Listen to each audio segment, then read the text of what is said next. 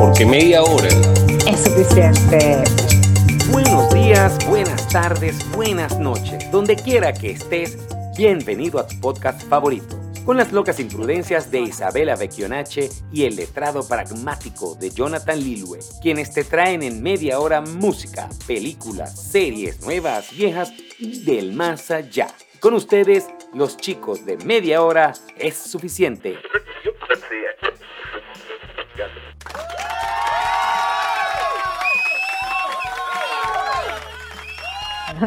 Papito.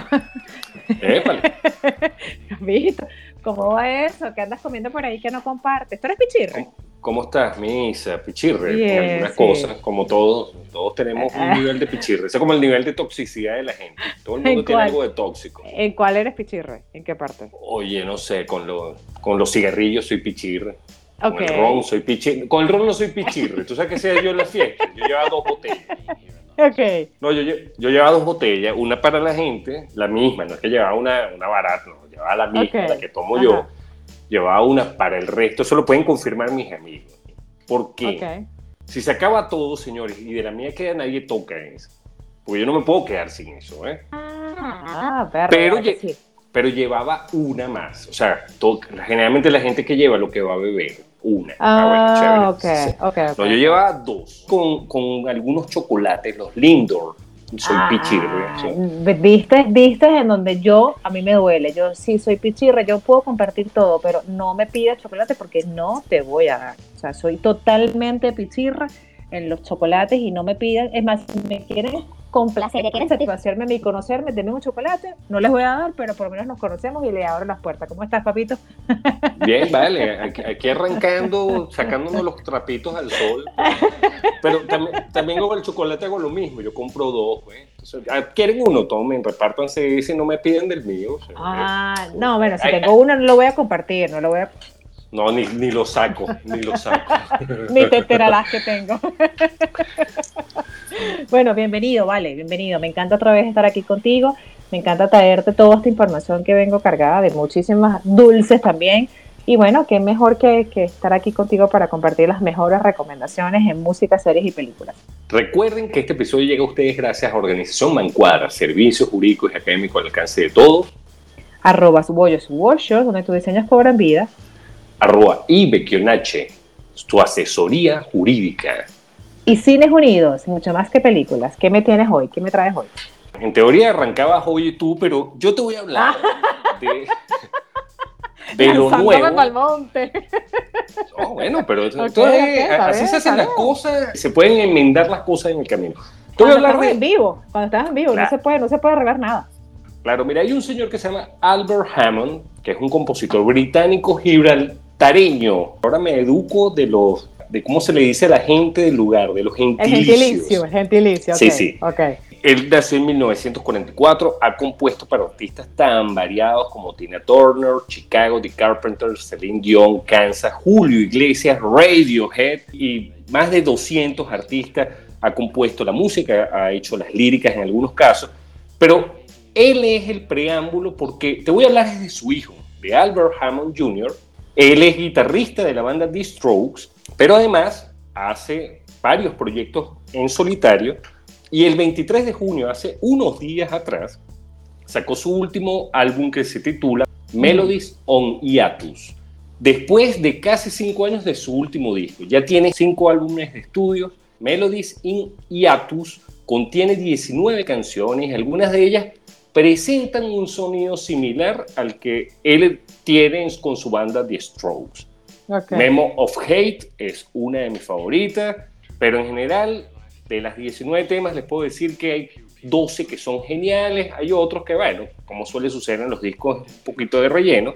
Se rumora que muchas de estas canciones fueron descartes de composiciones que él ha hecho durante muchos años y que incluso fueron descartadas por The Stroke. No, no, loco, eso no nos gusta. Bueno, no te gusta, yo saco mi disco, no importa.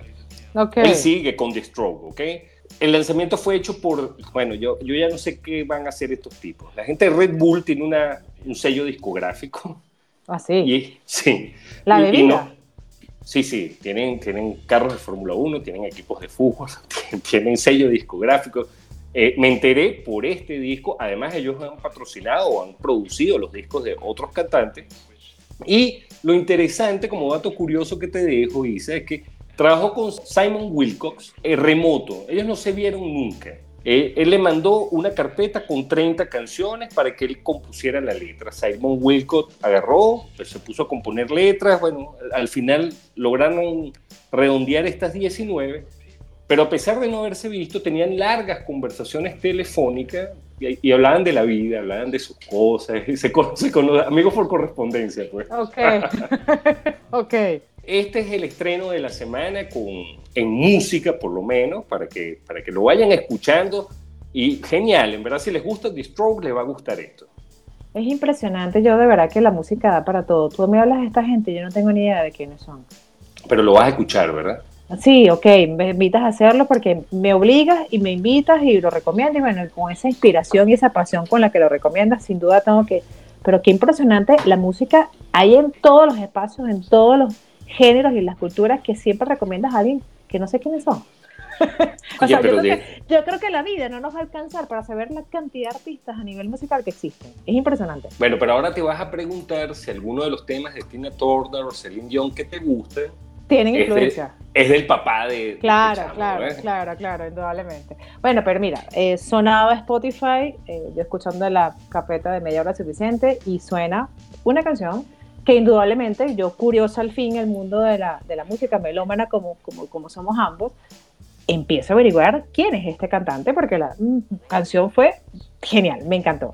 Bruno Romano. Y casualmente, un compatriota, un venezolano residenciado en Estados Unidos, y sonaba la canción que se llama Estar contigo. Por supuesto, indagué quién era él, tuve que contactarlo y de verdad que su simpatía y, el ánimo con que respondió el mensaje de media hora fue suficiente para decir, Bruno, este es tu espacio. ¿Quién es Bruno? Bruno es un venezolano, como te acabo de comentar, que reside en Los Ángeles y bueno, él comenzó en el mundo de la música tocando la tambora en las gaitas del colegio. o sea, ahí, cuando tú dices, yo, la música influye en mí y yo sencillamente tengo que dedicarme a esto. Y bueno, comenzó tocando en bandas de jazz, eh, específicamente en la Metropolitana, la Universidad Metropolitana cuando estudiaba. Empezó a estudiar en un taller de jazz aquí en Caracas y bueno, tras una enfermedad que pudo superarlo, gracias a Dios, decide emigrar en el 2014 y en el 2015 comienza a escribir y comienza a destacarse en el nivel musical.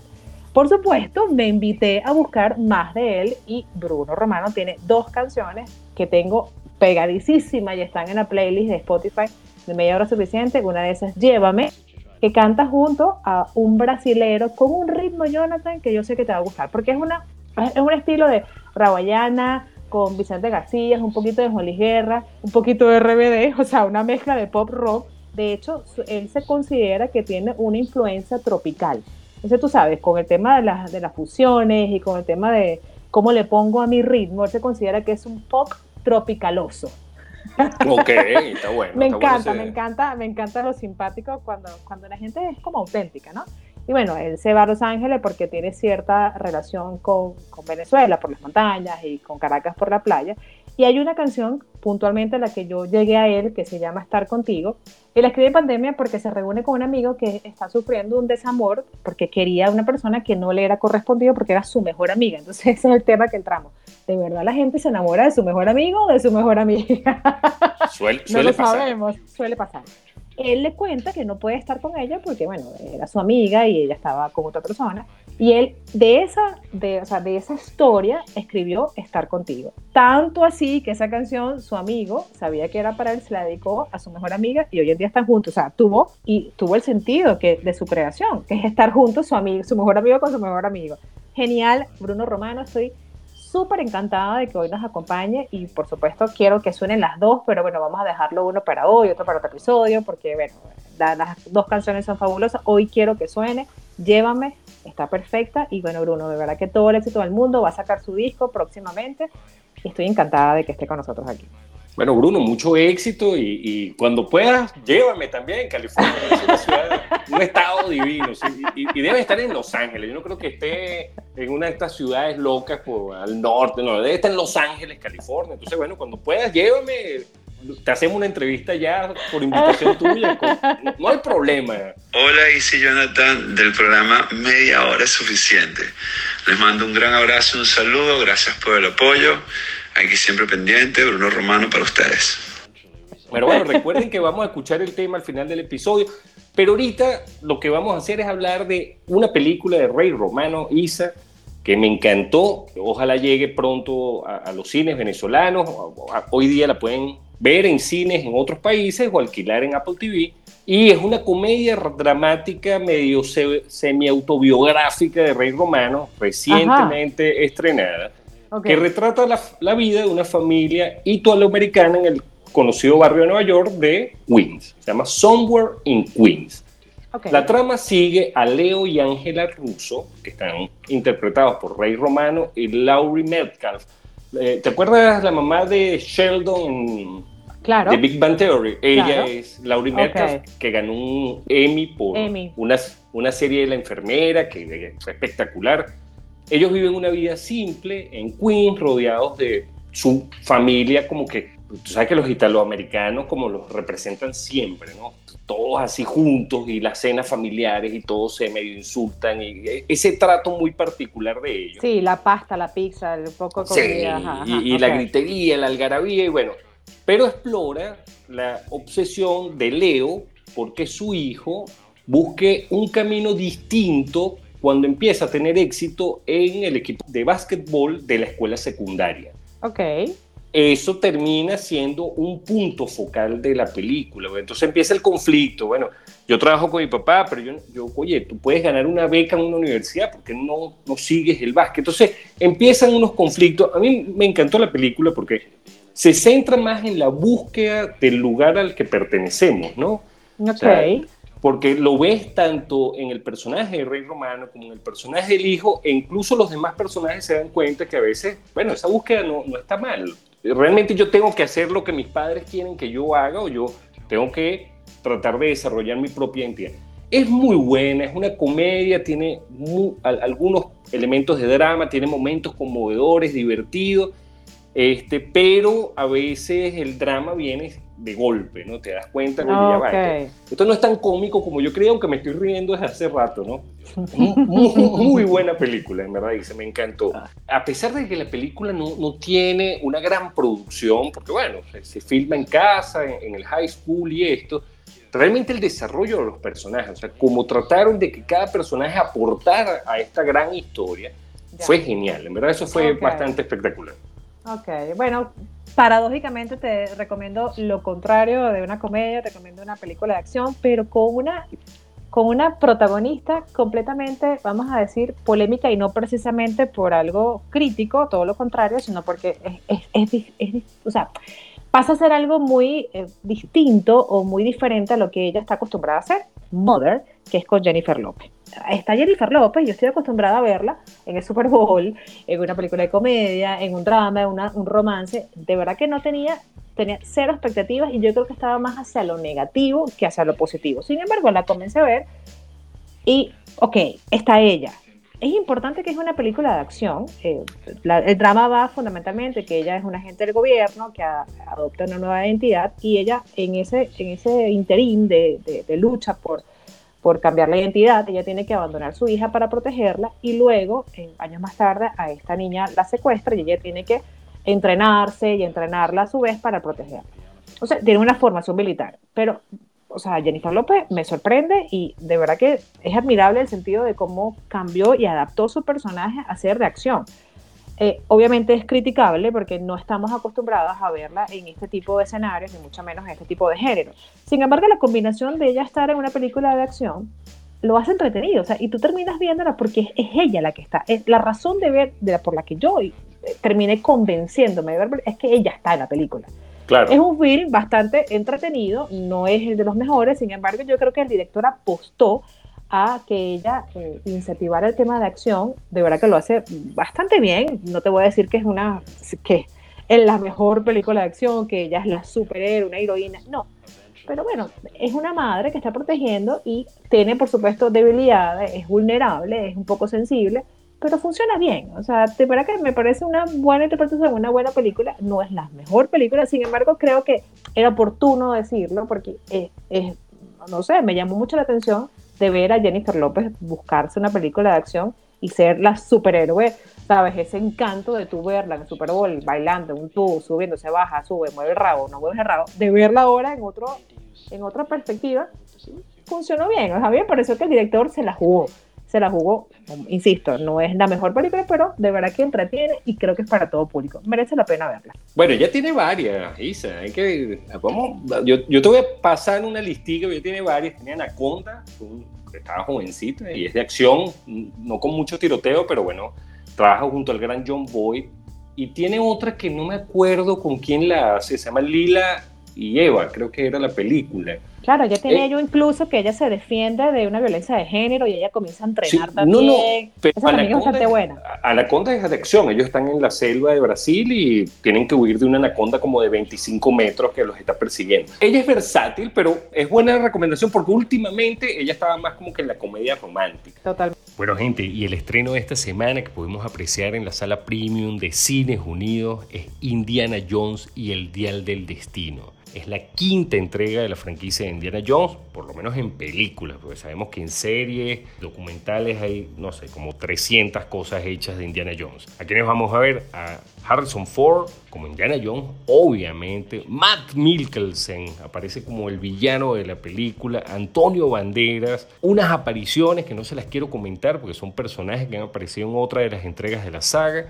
Y me encantó a Phoebe Waller-Bridge, que la deben recordar por Fleabag, la serie de BBC, que interpreta a Elena Shaw y en verdad le da un buen sidekick. Es, como ese personaje ahora que se suma a Indiana Jones, aunque pareciera ser la última película, pero genial el reparto, genial las actuaciones. La película comienza en 1944 con Indiana Jones joven gracias al CGI y en plena Segunda Guerra Mundial, Indy y su amigo arqueólogo Basil se encuentran en una misión para recuperar un artefacto místico que podría cambiar el rumbo de la guerra. La película es una aventura nostálgica y tiene un sabor amargo desde mi punto de vista, ya que es la primera película de la saga que no cuenta con la dirección de Steven Spielberg ni una historia original de George Lucas. A pesar de ello, para mí recupera el encanto de la saga y un digno cierre para el personaje de Indiana Jones. No creo, ya Harrison Ford dijo que esta es la última vez que interpreta a Indiana Jones, pero no se la pueden perder y mucho menos no pueden dejar de ir a Cines Unidos a apreciar el estreno de la semana. Está fresquito, señores. Se las recomiendo y bueno, espero que la disfruten. Vamos a cambiar de género otra vez, pues, ya, ya que estamos cambiando de género. me estás retando. claro, Ahora, te voy a hablar de, la serie de Peacock que se llama Based on a True Story. Okay. la nueva serie protagonizada por Kaylee Cuoco y Chris Messina. La serie se centra en la vida de esta mujer llamada Ava, interpretada por Kaylee Cuoco, y Nathan. Ellos son esposos, están esperando un bebé, ya están en estado, y están tratando de mantenerse a flote, como el 99% de la gente en el mundo. Están tratando de pagar sus deudas, de, vivir el día a día. Ella trabaja como real estate y él eh, tiene un grupito de amigas que son fanáticas del true crime, específicamente de un podcast que se encarga de estos crímenes sonados y asesinos en serie y ah, cosas. Como la, como la de Adriana Grande, que la Selena Gómez, perdón. Sí, sí, exacto. parecido, pero él iba a ser un, bueno, era un prospecto de ser una estrella en el tenis, tuvo una lesión y ahora es profesor de un club prestigioso, bueno, pero es el profesor. Okay. Y, resulta que este, el círculo social donde ellos se desenvuelven es un círculo de otro nivel. Son, la mayoría de sus amigos tienen muchísimo dinero, tienen empresas, tienen negocios. Y bueno, un poco se ve en la serie ese contraste de por qué estamos nosotros mal y ellos están bien, ¿no? Hasta acá todo tipo normal. Uno dice, bueno, esto es una serie que va por, como por un lado medio de crítica social y eso, pero resulta que Ava y Nathan descubren un asesino en serie.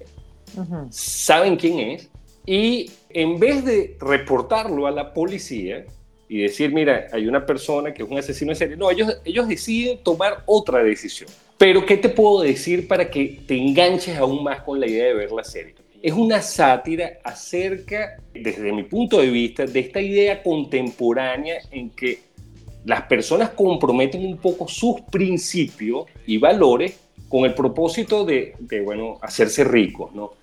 Eh, y vamos a hacer una cosa de entretenimiento, vamos a hacer algo para explotar. ¿Pero qué tipo de valores vendieron para poder hacer dinero? Bueno, imagínate, conoces un asesino en serie y en vez de reportarlo a la policía. Tu mejor amigo. Haces, o no, no, no necesariamente tu mejor amigo, pero decides, no, vamos a hacer un podcast, y se las voy a asomar, vamos a hacer un podcast sobre este asesino que sé quién es. Y la serie viene con, bueno, con una cantidad de situaciones donde tú dices, esta, es, la sociedad en la que estamos. Es probable que alguien, porque no podemos negar que, o lo que no podemos decir es, no, yo, creo yo creo que eso es imposible. No, yo creo que es muy posible que eso suceda. Que alguien diga, no, yo me voy a aprovechar de esta situación a ver cómo me lucro económicamente. Claro, pero ese no es el precio de la fama de los famosos que realmente venden todo precisamente por la fama. Bueno, por eso te comenté que era una sátira mm. interesante de muchas cosas y de cuajo está el hecho de que explotan esa fascinación actual. Yo no sé si es actual porque tampoco tenemos registros, pero la gente está fascinada por este tema del true crime como nunca. O sea, tenemos canales de televisión dedicados a eso tenemos series dedicadas a asesinos en serie, tenemos podcasts súper exitosos que semana tras semana nos traen una, muerte, una, muerte más violenta y más brutal que otra. Siete episodios sin desperdicio. qué impresionante la sociedad que estamos nosotros mismos construyendo o destruyendo. Bueno, a ver. conste, la serie tiene comedia tiene thriller, tiene muchos elementos, o sea, pero es, es, simpática. A mí Kaylee Cuoco me gusta. Sí, a mí ella realmente, de verdad que a mí con la serie esta de, que ella era la, la, la, del avión, que ella era la hermosa, me quité, me quité, el chip de que ya no es que realmente como que el personaje anclado y ahí no quiere salir. Ella permitió con esta serie como que sacarte el chip de que ya no es ella, ya que ya no es Kile, y ahora es otro personaje. Ella de verdad que trabaja muy bien y tiene unas actuaciones demasiado auténticas en, su, en su forma de transmitir. Pero mira, hablando de muertes, esta muerte sí sucedió en la vida real. Te quiero recomendar ah, una pero te quedaste en mi género, ¿eh? perdiste, dice, perdiste. No, pero fíjate, ya va, pero, pero aquí, aquí, yo no, ya va, pero aquí yo no estoy matando, aquí yo no estoy, bueno, obviamente no, estoy no mato yo directamente, pero sí se habla de muchas muertes, pero obviamente estamos relacionados con un hecho de la vida real. Puntualmente la Segunda Guerra Mundial. La serie se llama Una pequeña luz y está en Disney. Eh, hay varias cosas que quiero eh, decir, mi percepción a nivel emocional. Eh, esta es una historia que trata sobre una mujer holandesa que se llama Mip Gijs, no sé si lo pronuncio bien, obviamente es holandés, y ella fue la persona que arriesgó su vida por muchos años en proteger a la familia de Ana Frank, incluyéndose su papá, sus hermanos y todos los judíos que ella estaba escondiendo para protegerlos, por supuesto, de, bueno, de todos los nazis que lo estaban buscando. Eh, es muy hermosa. Eh, cada capítulo te va enseñando lo que ella arriesgó por protegerlos a ellos y a cambio de nada. O sea, a cambio de nada, a cambio de... De, ser gente, ¿no? A cambio de... De, ser gente. bueno, no solamente ser gente, porque puede ser gente, puede haber, puede haber incluso haberlo ayudado también, no solamente arriesgando el punto de esconderlos dentro de su propio, eh, vamos a decir, su propio ambiente. obviamente los alimentaba, o sea, un montón de cosas, pero gente modestia eh, la humildad, la sinceridad con la que lo hacía a cambio de nada, o sea, a cambio de nada. Yo eh, tengo que confesar que el primer libro que yo me leí fue el diario de Ana Frank cuando era bastante chiquita. Eh, y esta historia siempre está, saben, siempre la historia de la Segunda Guerra Mundial, puntualmente el tema de los nazis con los judíos, siempre quedan cabos sueltos, nunca es una historia tan conclusa que siempre hay un personaje que no, no se, la historia no lo cuenta. Y una de esas es esta historia de ella, cómo esconde la familia de Ana Frank. Es una producción muy bien hecha, eh, con figuras, con escenarios, con fotografías, con vestuario. La mirada de la protagonista es preciosa, ella realmente transmite mucho con su mirada. Es, es, estupenda, la verdad que es estupenda. Ahora mi percepción emocional. Ana Frank era feliz, Jonathan. Era feliz encerrada en un cuarto. O sea, esa familia era feliz, disfrutaba sin, viendo el sol a través de un huequito en la ventana. Ellos disfrutaban estar juntos qué impresionante nosotros que, que siempre lo conversamos y decimos este, este, tipo de cosas, estos temas hay que sacarlos a flote con tanto y nos quejamos y no disfrutamos la felicidad. Ellos estaban encerrados dos años, o sea, dos años se dice corto, pero es muy difícil vivir dos años encerrados y ellas eran felices. Era feliz, ella escribía en unas hojas, los petía y entonces llegaba ella, les daba comida, disfrutaban la comida, bailaban en un cuartico de 4 por 2 eran felices. O sea, eso es lo que a mí me transmitió. Yo dije, wow, o sea, qué impresionante esta historia. Preciosa, la serie se llama Una pequeña luz, está en Disney.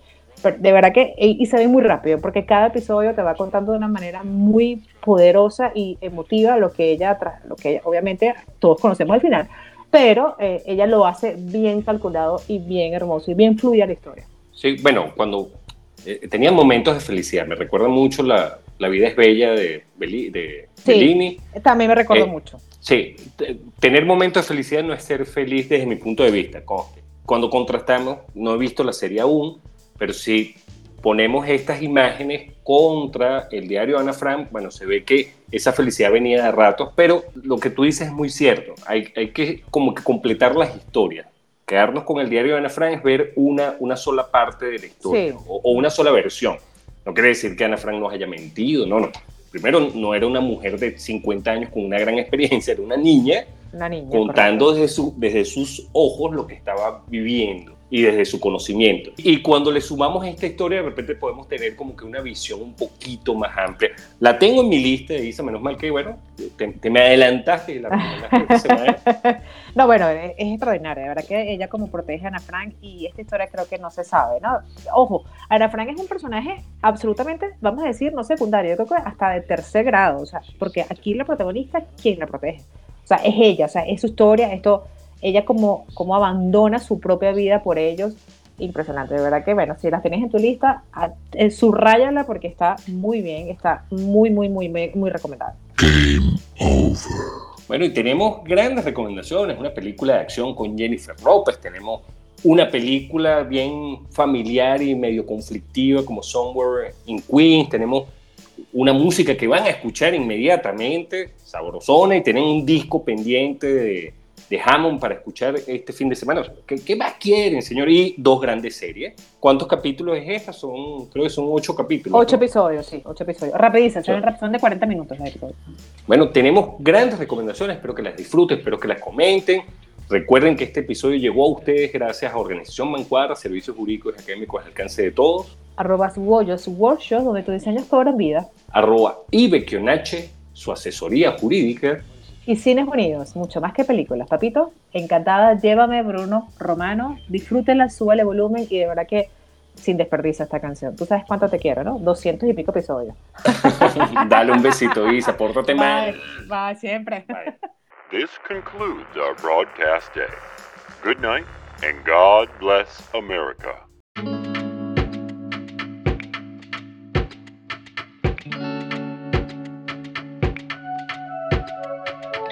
Hoy me llegó ese olor a ti, que de mi ropa no se fue. De aquella noche que te vi, y a tu mirada me entregué.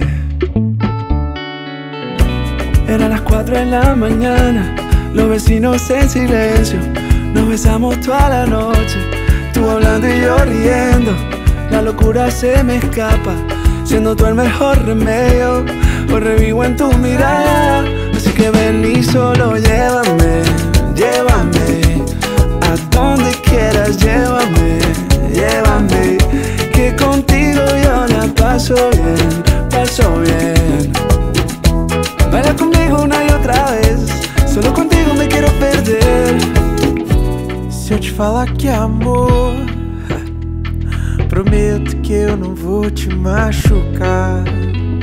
Ei, eu quero limpar sua dor. Você acolhe o melhor de mim.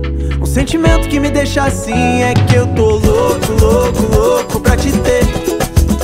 Vou ser um bobo, todo louco se eu te perder. Saudade me dá a certeza que eu senti. Oh meu Deus, seu coração eu quero cuidar, só quero amor. E amar, e amar então leva-me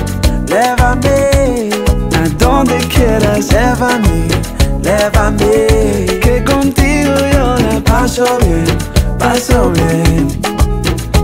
Seu coração quero cuidar, só quero amor. E amar, e amar, e amar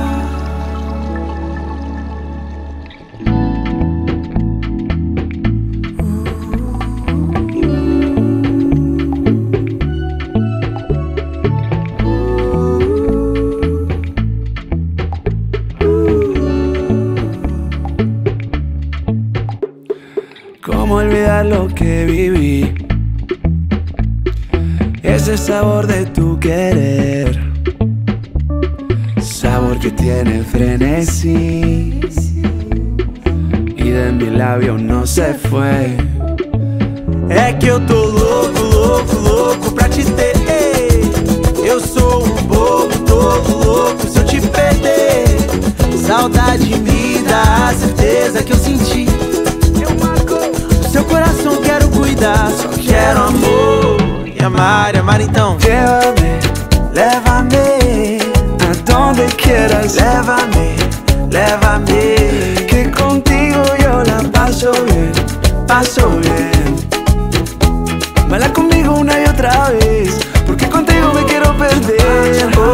Leva-me, leva-me, me leva, leva-me, leva-me, que contigo yo la paso.